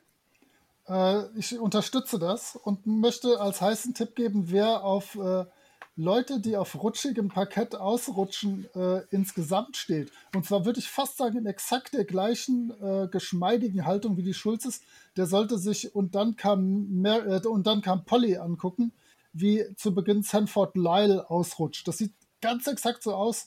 Und diese Szene habe ich mindestens schon 50 Mal zurückgespult und wieder geguckt. Ganz großes Herrentennis. Ja. Wer weiß, vielleicht ist ja sogar inspiriert. Das ist ganz sicher inspiriert davon. Ich bin sicher. Fridolin Kiesewetter präsentiert Kapitän Haddocks Fluch des Bandes. Ja, also der, der Fluch des Bandes, genau wie äh, Moritz ja schon sagte, ist ja eher so ein bisschen so ein Reinfall gewesen. Ähm, Haddock ist nicht da. Wir vermissen ihn alle sehr. ähm, aber ja, auf Seite 56, da muss ich überhaupt erstmal nachgucken. Der Lump Mhm. Muss ich mal. Ich weiß nicht, ob das jetzt, das ist eigentlich, also es ist wirklich auf unterstem Niveau. Also Auf, auf Seite ist- 12 ist noch ein klassischer Fluch ohne Worte, als äh, Tim Ja. die, die Fensterscheibe eingeworfen wird, gerade als der Glaser, der die eingeworfene Fensterscheibe repariert hat, zur Tür rausgeht. Das stimmt. Da sagt er auch wieder Sternchen, Ausrufezeichen, äh, Sternchen, Fragezeichen, Fragezeichen, Sternchen, äh, Kreisel, äh, Pünktchen. Also da ist er anscheinend auch wütend. Aber Ja, er gut, verbal aber- verbalisiert es nicht so. generell ist, ist der, der Band leider nicht so eine Fundgrube äh, exotischer Flüche. Nein. Nein, Ähm. das hast du schön gesagt. Das wird sich bald ändern. Wir freuen uns drauf. Paris Flash präsentiert eine Kritik der Mailänder Nachtigall. Ich habe früher König Ottokar Zepter ein bisschen unterschätzt. Ich fand den Band okay.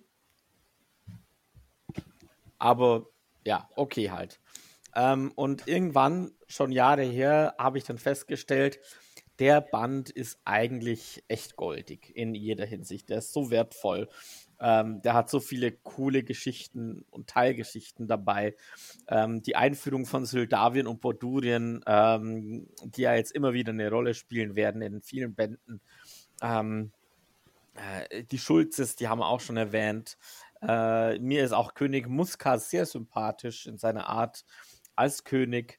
Ähm, und die ganze Geschichte, ich habe es vorhin schon gesagt, dieser Agententeil am Anfang, äh, Jaspers Verfolgungsjagd, äh, das, das, ist das ist einfach herrlich.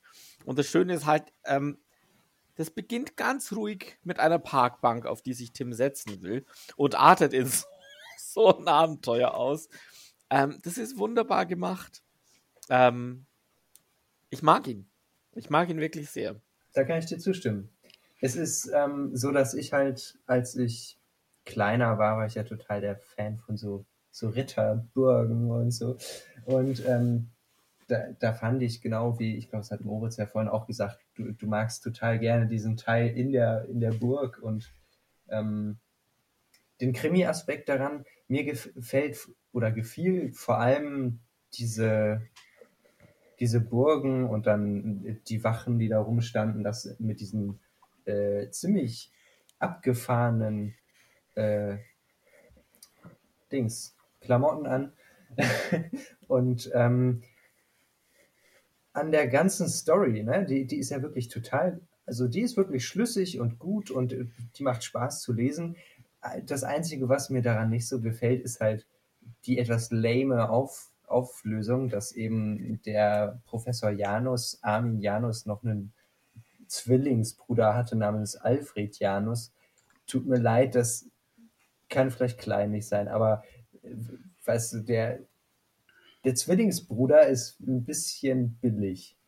Ähm, es ist natürlich schön gemacht und es hat mich, es hat mich auch nicht gestört, aber jetzt, als ich es jetzt nochmal gelesen habe, ähm, dachte ich so, hm, eigentlich ist es mit dem Zwillingsbruder schon so ein bisschen abgegessen. Ja, aber es ist ja auch kein Whodunit-Krimi-Fall, oder? Man weiß ja direkt, was da los ist.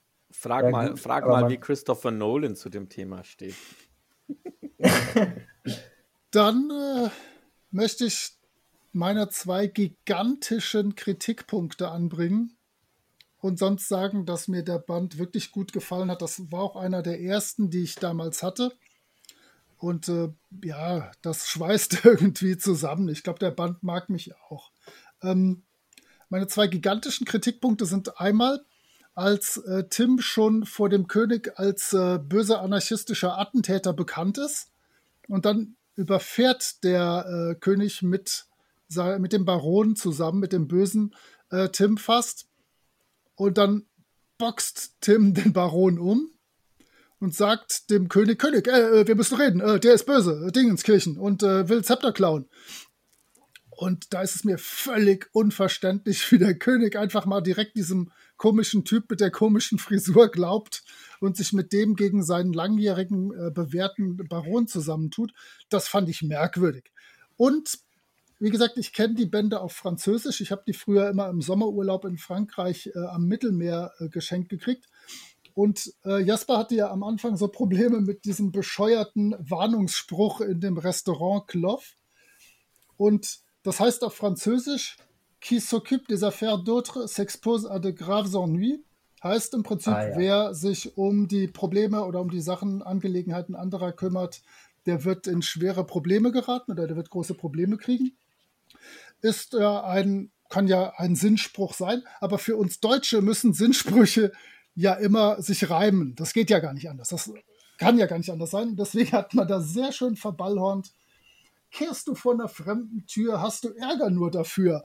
Und ähm, das ist einfach so charmant bescheuert, dass ich es hier noch mal kurz erwähnen musste.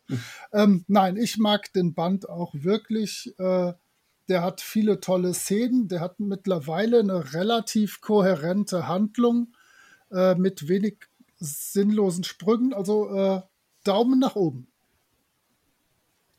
So, dann mache ich den kurzen Abschluss. Äh, ich bin ja kein Altlast, das heißt, ich weiß von dem Band nichts bis die Tage, wo ich mich aufs äh, Quiz vorbereitet habe.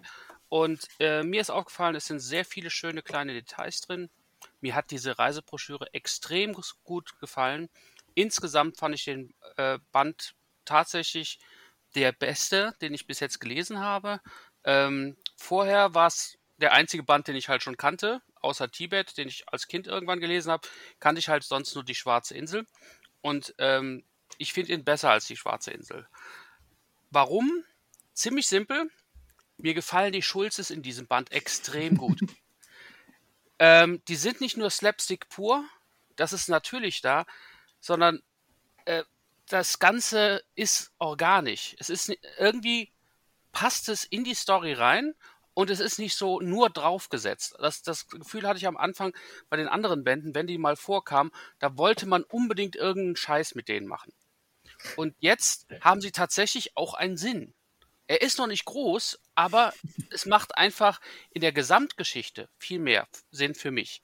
Und ich fand halt auch diesen Abschlussgag mit dem äh, Wir durchsprechen mal die vierte Wand hervorragend.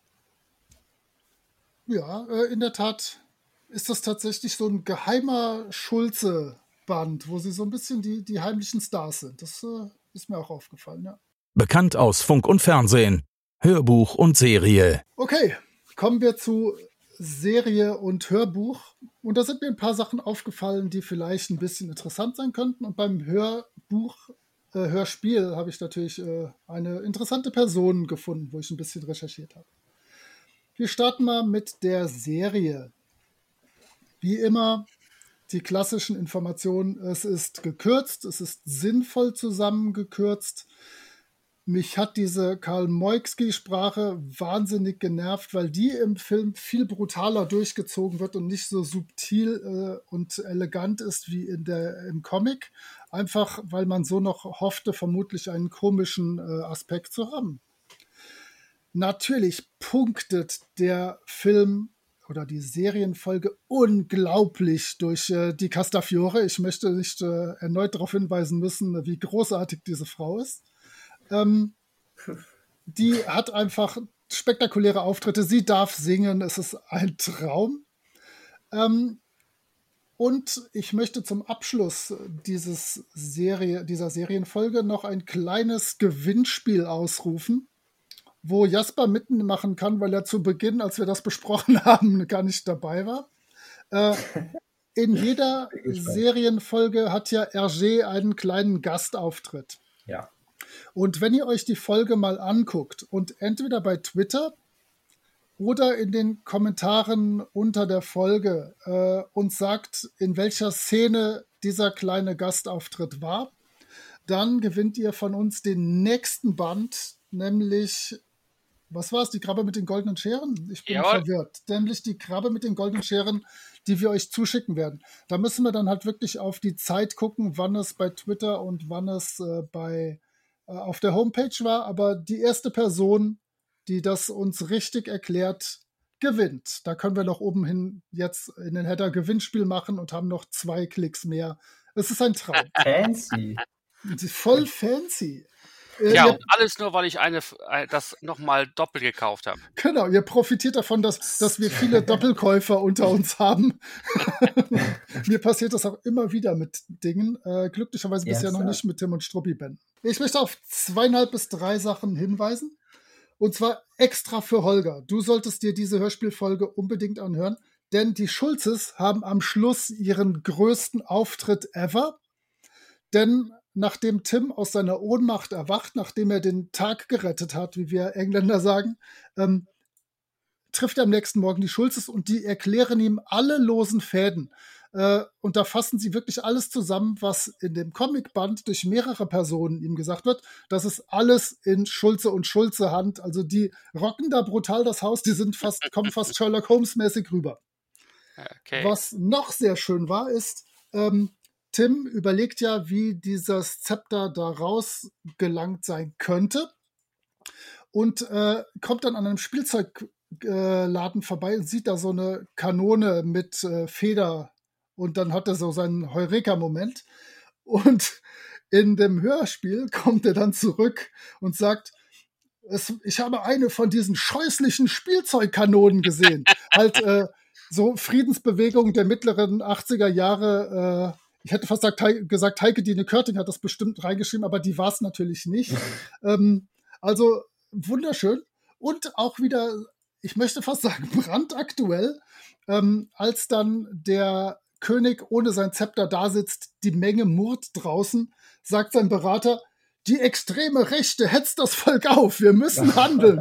Und ähm, da wird es halt wirklich dann direkt praktisch auf Nazi-Deutschland äh, oder wen auch immer, wer auch immer zu der Zeit recht sein könnte, übertragen. Das kommt im Comic überhaupt nicht. Also das fand ich auch relativ interessant. Aber wir kommen jetzt zum größten Skandal seit, weiß ich nicht, Watergate vermutlich.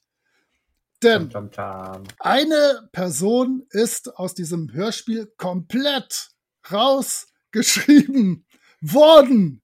Wenn ich so empört bin, korrekt, wenn ich so empört bin, ahnt ihr es alle, die Castafiore kommt keine Sekunde vor. Sie darf nicht Oh singen, sie darf nicht im Auto sitzen, sie darf nichts. Dann werde ich Ihnen jetzt etwas vorsingen. Ah, chérie, t'aimes ce bal, ce miroir. Ah, chérie, t'aimes was si belle, ce miroir. Skandal. Ähm, die einzige Person, damit der ich dieses Hörspiel empfehlen möchte, ist Holger, der seinen Schulz im Moment hat. Alle anderen bitte ignoriert es, dieses schmutzige Werk. Wir müssen ähm, das, es muss nochmal aufgenommen werden mit äh, Richtig, Moritz richtig. als Castafiore. Mit Niki. Also, wenn, wenn Europa Maritim oder irgendwer mich anfragt, ich bin sofort als Castafiore dabei. Kannst Äh, Chris muss die Gesangsparts übernehmen, aber äh, den Rest kriege ich hin. Welch Glück. Gut. ähm, jetzt äh, tipp doch mal gerade, welche nicht Haupt, also nicht direkt 1A Hauptperson, also Tim oder Schulz, ist, könnte ich mir ausgesucht haben als interessante Sprecherfigur, weil sie relativ viel Zeit hatte und man sich an die Stimme gewöhnt. König? Gute Idee, das wäre der zweite gewesen tatsächlich. Boris. Nein, ich habe mir natürlich äh, Professor Janus ausgesucht. Und das ist tatsächlich eine interessante Person, denn er wird gesprochen von Hans Irle, der von 1925 bis 1998 lebte. Beide Orte, Geburt und Tod Hamburg. Er war gedienter Schauspieler, vor allem Bühnenschauspieler, der im Schauspielhaus in Hamburg und im Ohnesorg-Theater spielte. Bis sogar noch ein Jahr vor seinem Tod. Seine Filmografie finde ich sehr cool. Ähm, er steht im Hauptmann von Köpenick-Film mit Rühmann als Akteur. Allerdings bei den ersten 50 Rollen, also bis hin zum dritten Schläger von rechts, äh, kommt er nicht vor. Da weiß ich nicht, da ist er wahrscheinlich einmal durchs Bild gegangen. Aber er steht drin. Er hat einen Polizist in Die Toten Augen von London gespielt. Edgar Wallace geht ja immer. Ja. Und woher ich tatsächlich das Gesicht kannte, ich mochte früher die äh, Stöver und Brockmiller Tatorte aus Hamburg. Und er hat in Tod auf Neuwerk 1996, wenn das nicht deren letzter äh, war, mitgespielt, wo er einen Mietinteressenten spiel, äh, spielt. Da erkannte ich tatsächlich sogar das Gesicht von Hans wow. Aber Achtung, jetzt kommen die Hörspiele. Ein absolute Schmankerl. Ähm, er begann seine Karriere 62 im NDR mit der Schatzinsel, wo er den Piraten Arrow spielen durfte. Also auch kein nicht erstes Glied, aber immerhin dabei. Gleiches Jahr Jim Knox in Schatz im Silbersee und da begann dann auch seine Europakarriere. Anfang der 80er geht's los. Und zwar direkt 1980 hat er in fünf drei Fragezeichen Folgen mitgespielt. Und zwar die Folgen 16 bis 21. Und mit schönem Gruß an den spezial äh, gelagerten Sonderpodcast. Er spielte dort den Hilfs-Sheriff Lopez, wie äh, Oliver Rohrbeck immer so schön gelesen hat. Ein Jahr später ist er dann zur Konkurrenz vor allem übergegangen, hat einmal bei Fünf Freunde und viermal bei TKKG in den ersten fünf Folgen mitgespielt. Der ist nämlich Otto Biersack im Blinden Hellseher. Und auch seine allerletzten drei im Jahr 1997 und 98 sind nochmal hochkarätig. Und zwar ist er Victor Eugene in äh, der drei Fragezeichen Poltergeist, der Kunstdieb, der oh. so ihr oh, ewiger ja. Gegner ist, aber der wird nur in diesem Fall von ihm gesprochen, aber finde ich ein würdiges Ende. Er hat dann noch in Opferfliegen erster Klasse bei TKKG mitgespielt. Okay, und der letzte Auftritt ist im Tiger-Team, die Monster Safari. Da habe ich persönlich jetzt nicht so den Bezug zu, aber es ist immer noch irgendwie ein namhafter Ausklang. Also der Typ ist durchaus eine Stimme, die oft so als Professoren und äh, Anwälte und sowas äh, rüberkommt. Äh, hat mir gut gefallen und ich werde mir jetzt direkt die Toten Augen von London nochmal angucken. Ich wette, die kommen mit, spätestens in zwei Tagen auf Kabel 1 nochmal oder zur Not auf Tele 5. Bestimmt. Ganz sicher. Ja, so viel zu Oder du Hans bestellst dir einfach die DVD. Oder sie wird in irgendeinem Streaming-Dienst angeboten, man weiß es nicht. VHS-Kassette. Genau. Bienleins äh, Quiz für äh, zerstreute Professoren. Dann los geht's, Leute. Also, meine Damen und Herren, äh, es ist wieder eine Mischung, so wie beim letzten Mal. Eine Mischung aus äh, ziemlich simplen Sachen, äh, die man leicht aus dem Band heraus fischen kann, wenn man ihn wirklich gelesen hat. Ähm, und einigen Sachen damals, wo man vielleicht ein bisschen auch Ahnung haben muss von Herr Hergé und seinem Werk. Wir werden sehen. Also, äh, ach so, nebenbei, ähm, ich will euch ja nicht hinters Licht führen. Nach unserer letzt, äh, letztmaligen äh, Diskussionsgeschichte habe ich ähm, mir von Pierre Asolin, wenn er so ausgesprochen wird, äh, Hergé, The Man Who Created Tintin, äh, zugelegt und äh, benutze das auch, falls ihr zusätzliche Informationen haben wollt. Nee, nee, nee, nee, nee, nee, nee. So ja also, nur nicht, Freundchen. Ja, ich mache jetzt ähm. mit Recherche, Edgy Badge. So, also, in welchem Land, Nummer eins, in welchem Land wurde König Ottokars Zepter als erster Tim und Struppi Band veröffentlicht? Also hier geht es tatsächlich darum, dass es der, äh, der kam halt als erster Band überhaupt raus in dem Land und alle anderen kamen danach erst. Ach so, dann, äh, dann gilt mein dritter Tipp. Was? Ach, keine Ahnung. Vielleicht dreimal. So, also. Jetzt müssen wir unsere Antworten vorlesen. Oder? Spannend. Äh, ja, meine, meine Herren, fangen wir an mit Christoph. Du bist ja gerade am Rad. Also, weil, Nee, ist Du fängst um- bei mir an, weil ich am weitesten weg bin. Ich habe Persien gesagt. ist natürlich falsch, absolut richtig. Jasper? Na, also ich dachte mir, wenn schon so eine Frage, dann Deutschland, aber das ist natürlich nicht ganz korrekt. Nein. ich. In Deutschland kam schon früher was raus. Aber jetzt kommt's. Nee, sag nicht, dass das richtig ist. Ich habe mal auf England getippt. Korrekt. Oh, oh. Mit Es ist tatsächlich der erste Zepter. Band, der in England rauskam.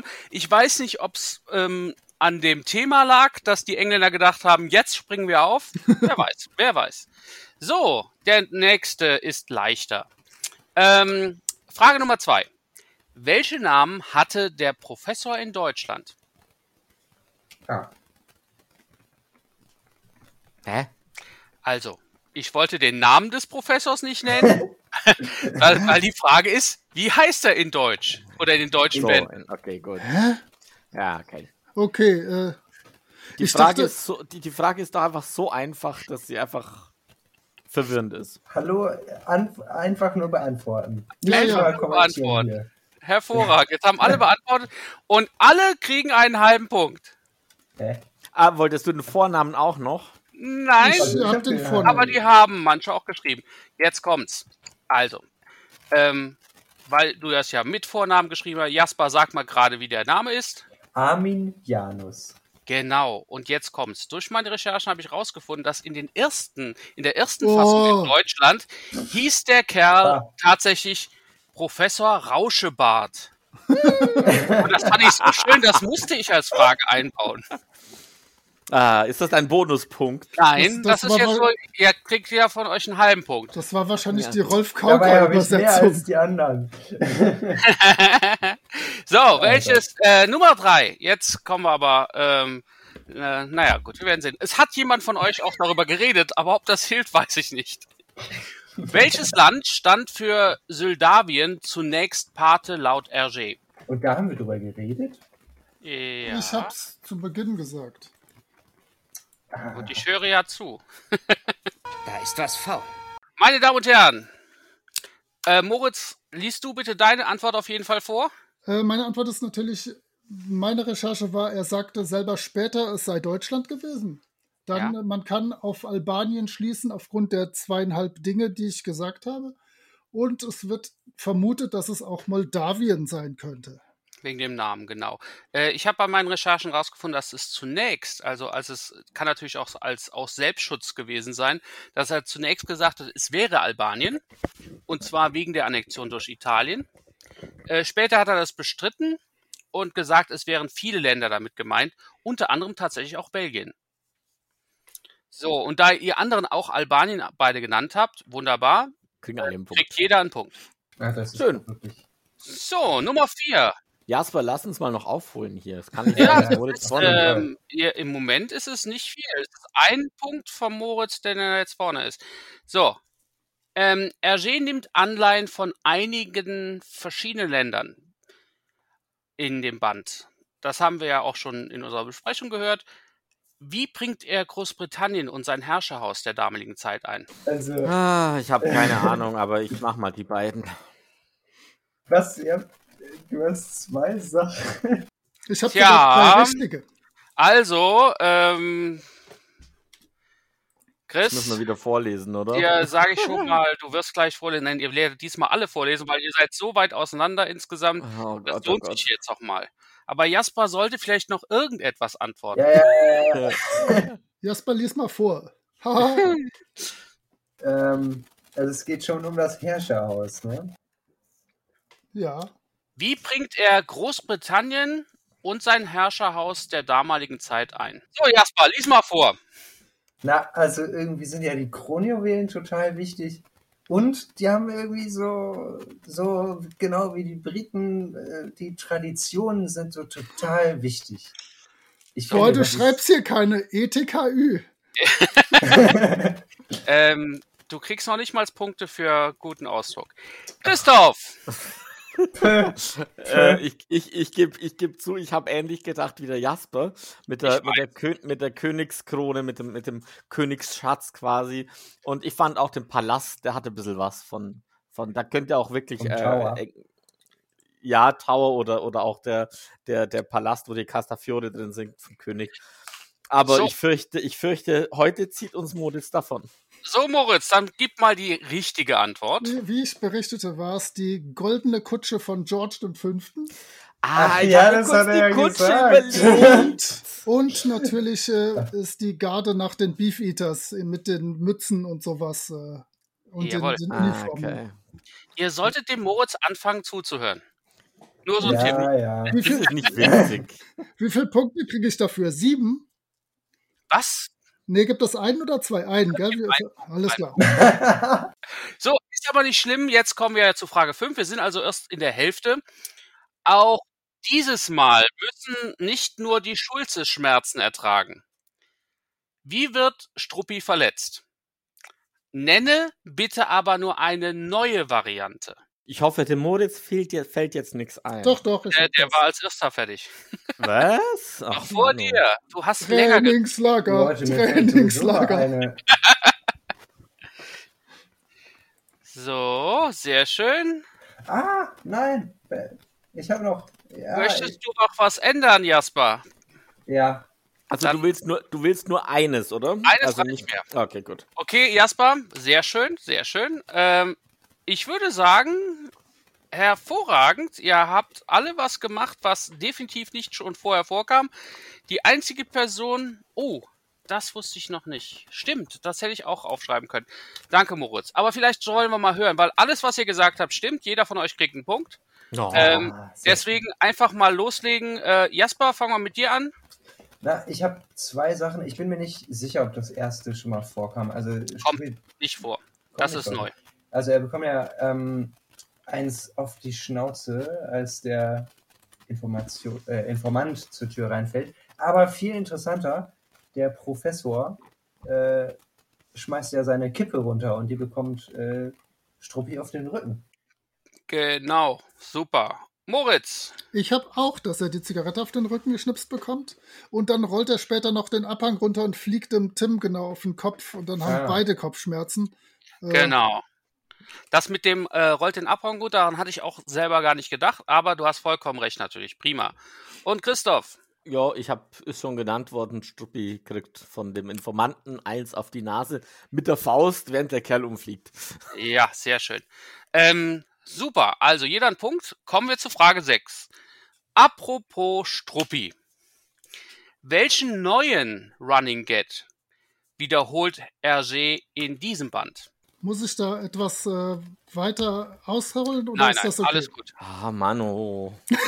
Tja, mir fallen Chris, ich will dich nicht unter Druck setzen, ein. aber du fällst jetzt für die nächsten fünf, sechs Folgen zurück.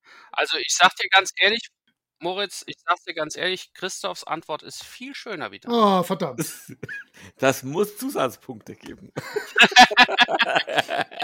Herr Lehrer, Herr Lehrer, meins ist viel schöner als das von dem anderen. Bitte. Immerhin hast du nicht gesagt, als das von dem anderen. Als, Als wie? wie das, wird, genau. das wird er nie tun. Er korrigiert mich ja immer. Jasper hat auch geantwortet. Wollen wir loslegen, meine Das Herren? heißt, Jasper, Jasper ist nicht mehr der Einzigste, der nicht mehr geantwortet hat. Der einzigste, nein. So, äh, Jasper, leg los. Na, also es gibt ja irgendwie zwei Sachen. Also der, der Struppi, der ähm, zerlegt ja die Küche von dem ähm, Koch im Kloff. Aber ja nicht mehrfach. Mehrfach. Ach, okay. Ein Running Gag muss mindestens zweimal stattfinden. Ja, aber es kommt ja später. Sonst ziemlich runnt oft er nicht. Ja, dann ist es dann aber erst einer. Ja, okay. Also dann das mit dem Knochen oder was? Jawohl.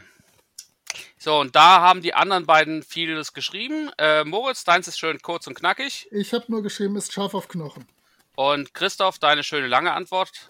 Struppi verliert den Knochen wieder an einen anderen Hund. Genau. Das hat man, das hat man schon bei der Schwarzen Insel. So, genau das war's. Ähm, ich hab's genannt Kampf um den Knochen.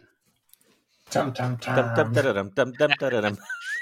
So, ähm, weiter geht's. Nummer 7. Welches Tier wird immer wieder in diesem Band erwähnt? Hervorragend. Chris, Alle haben einen Punkt. alle haben dasselbe geschrieben, also, außer natürlich Jasper, aber egal. Bitteschön, Christoph, sag's uns allen. Das, das Wappentier der Pelikan. Absolut richtig, der Hä, schwarze das Pelikan.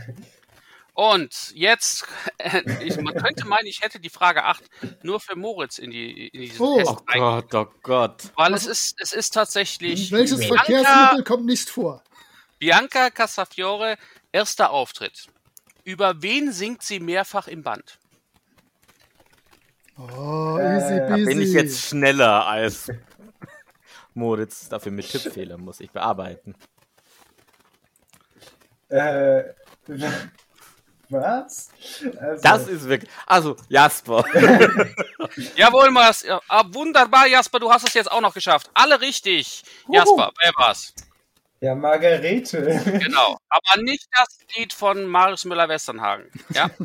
Ich habe auch da ein bisschen recherchiert. Das ist tatsächlich aus einer echten Oper. Ja, absolut. Ähm, und ähm, Von wisst ihr auch, Hedwig von Debicka. Und wisst ihr auch, warum äh, äh, überhaupt die Dame in den Bänden vorkommt? Insgesamt. Also mal Nee. abgesehen davon, dass sie natürlich als, als äh, Zwischenteil. weibliche Hauptdarstellerin. Ja, aber wa warum hat Hergé sie überhaupt reingenommen? So weit war ich noch nicht. Erzähl. Ich habe vermutlich einen Wettbewerb gewonnen. Nee. Eine Rolle gewonnen. ähm, Hergé hasste die Oper.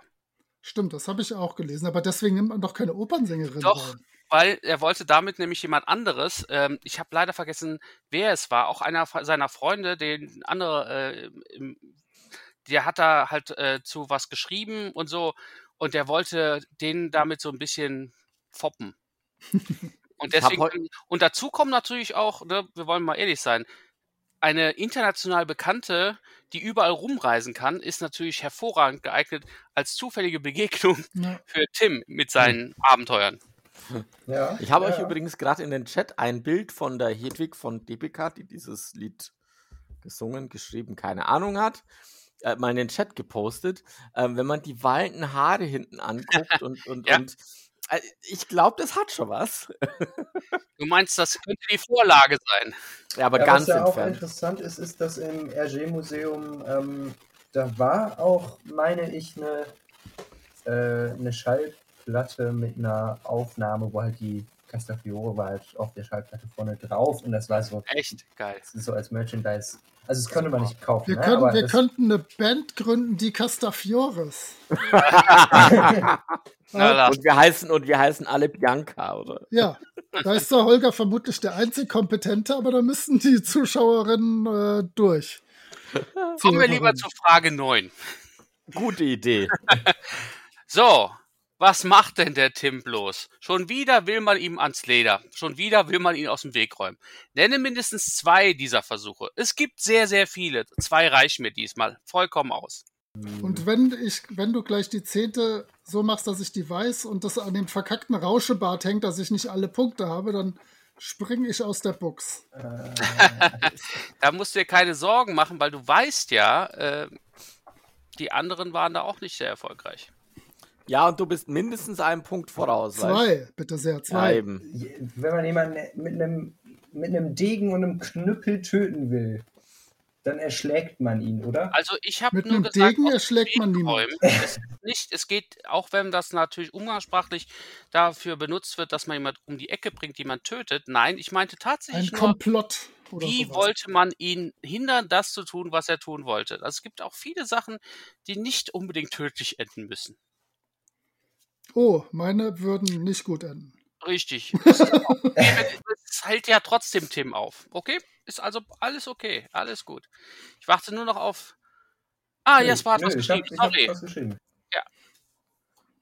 Ja, hervorragend. Sehr schön. Also, ihr liegt alle drei wieder richtig. Ihr habt zwar verschiedene Sachen geschrieben, aber das ist nicht schlimm. Dann hören wir uns das jetzt einfach mal an. Moritz, fang du mal an mit deinen beiden Sachen. Ich habe den, Fluchtver den fingierten Fluchtversuch aus dem Gefängnisauto, wo ihm der Zettel zugesteckt wird, der aus dem Auto springen und flüchten soll und die wissen das aber und wollen ihn erschießen. Äh, und dann die, als er mit dem bordürischen Flugzeug entkommen will äh, und die Flak auf ihn angesetzt wird, das könnte nicht gut enden. Definitiv. Jasper, was hast du zu ergänzen? Naja, auch. äh, Okay, ergänzen. Also das vor dem Treffen mit dem König soll, wird er angefallen und soll erschlagen werden.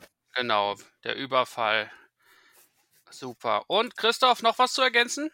Ja, ich habe den fingierten Fluchtversuch und die Falltür. Die Falltür.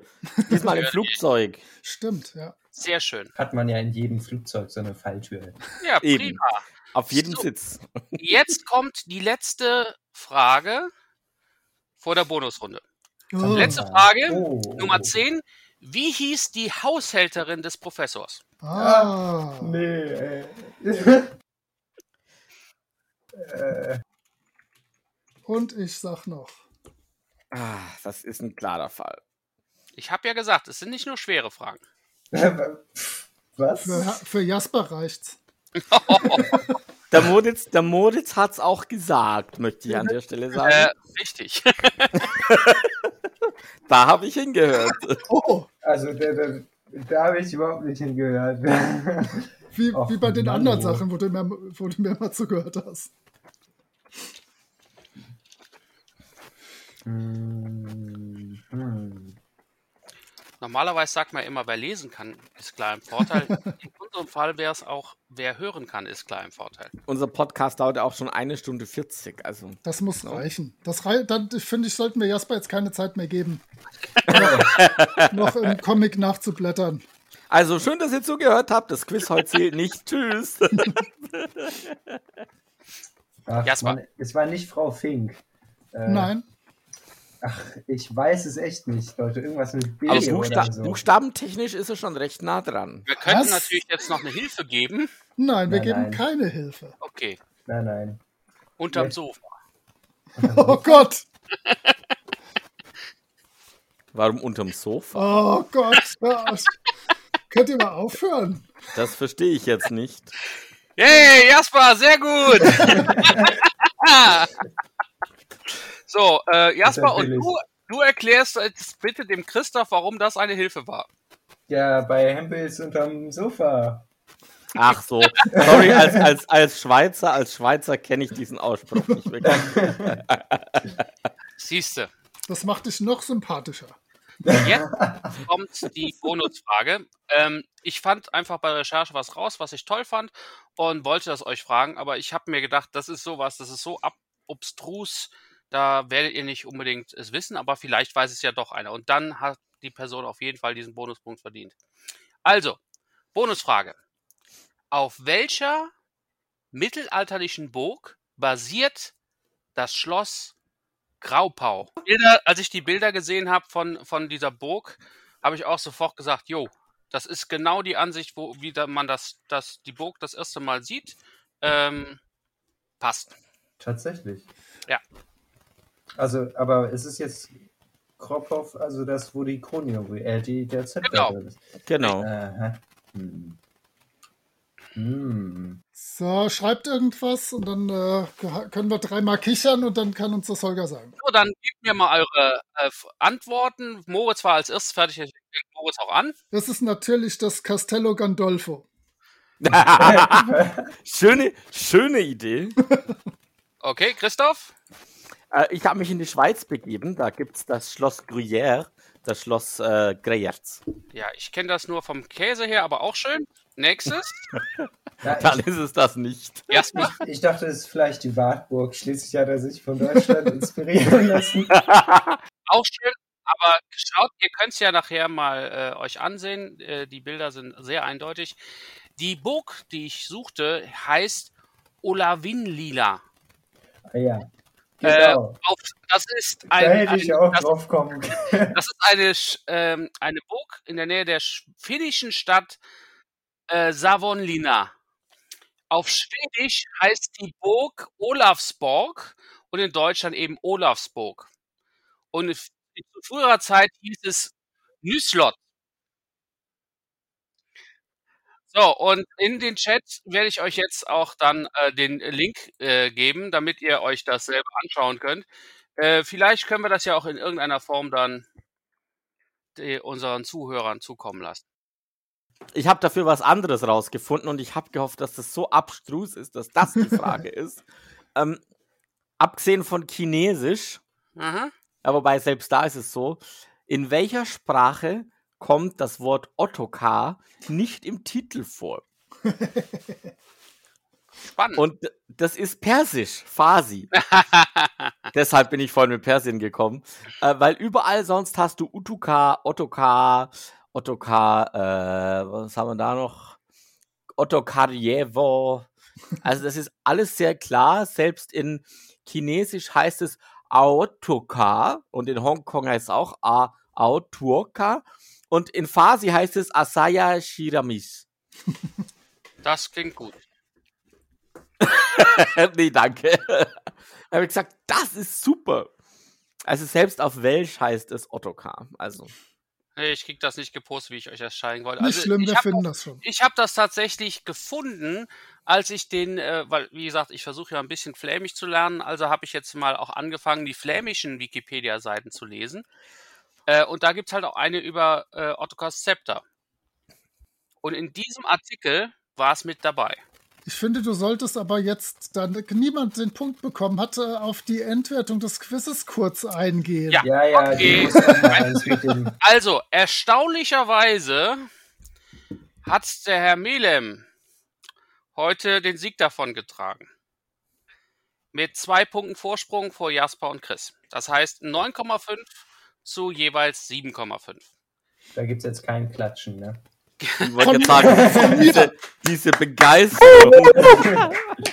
So, Ich bin ja, ich bin ja dafür, ich bin ja dafür, dass wir in Zukunft dieses Trainingslager einfach gar nicht zulassen. Also wenn, wenn der Moritz da sitzt und sich vier A4 Seiten Details Ja, ja. raus, also keine Ja, Ahnung, aber meine Arbeit ist auch nicht gerade einfacher, muss ich mal dazu sagen. Ne?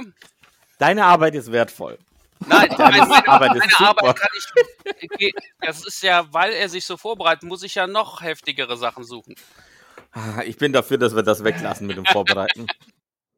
So, als Abschluss noch gerade der Gesamtpunktestand. Jetzt nach dem achten Quiz. Ähm, Jasper, du liegst im Moment bei 60,5 Punkten. Dann folgt Chris mit 66,5 und Moritz ist mit 69 führender in allen Quiz. Hm. Aber, aber, da ist noch viel, viel Chance zum Auf- Aber wir haben noch zwei, drei Bände, richtig. Hm, in der Tat. Dann vielen Dank euch allen. Es war wieder mal eine coole Folge. Und ähm, ja, dann solltet ihr jetzt alle den nächsten Band besorgen. Außer- Beim- außer natürlich-. Außer natürlich den Gewinnspielsiegern. Ja, ja, richtig. Ich meinte, ich meinte eigentlich eher uns. Nicht, dass wieder irgendeiner von uns vergisst, den Band zu kaufen, weil er denkt, dass er ihn besitzt. Ähm, sagst du, ne? Seien Sie vorsichtig, die Fliesen sind sehr glatt. Ich habe übrigens jetzt den, den Schuber. Mir kann nichts mehr passieren. Ja, gut. Was für ein Glück für dich. Ha, welch Glück. In diesem Sinne, liebe Freunde, wünschen wir euch einen schönen Nachmittag und bis zum nächsten Mal beim Mühlenhof Podcast.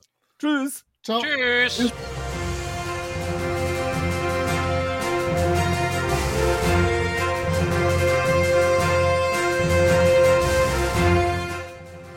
Der Mühlenhof Podcast kommt wieder im nächsten Band mit einem Meerestierchen.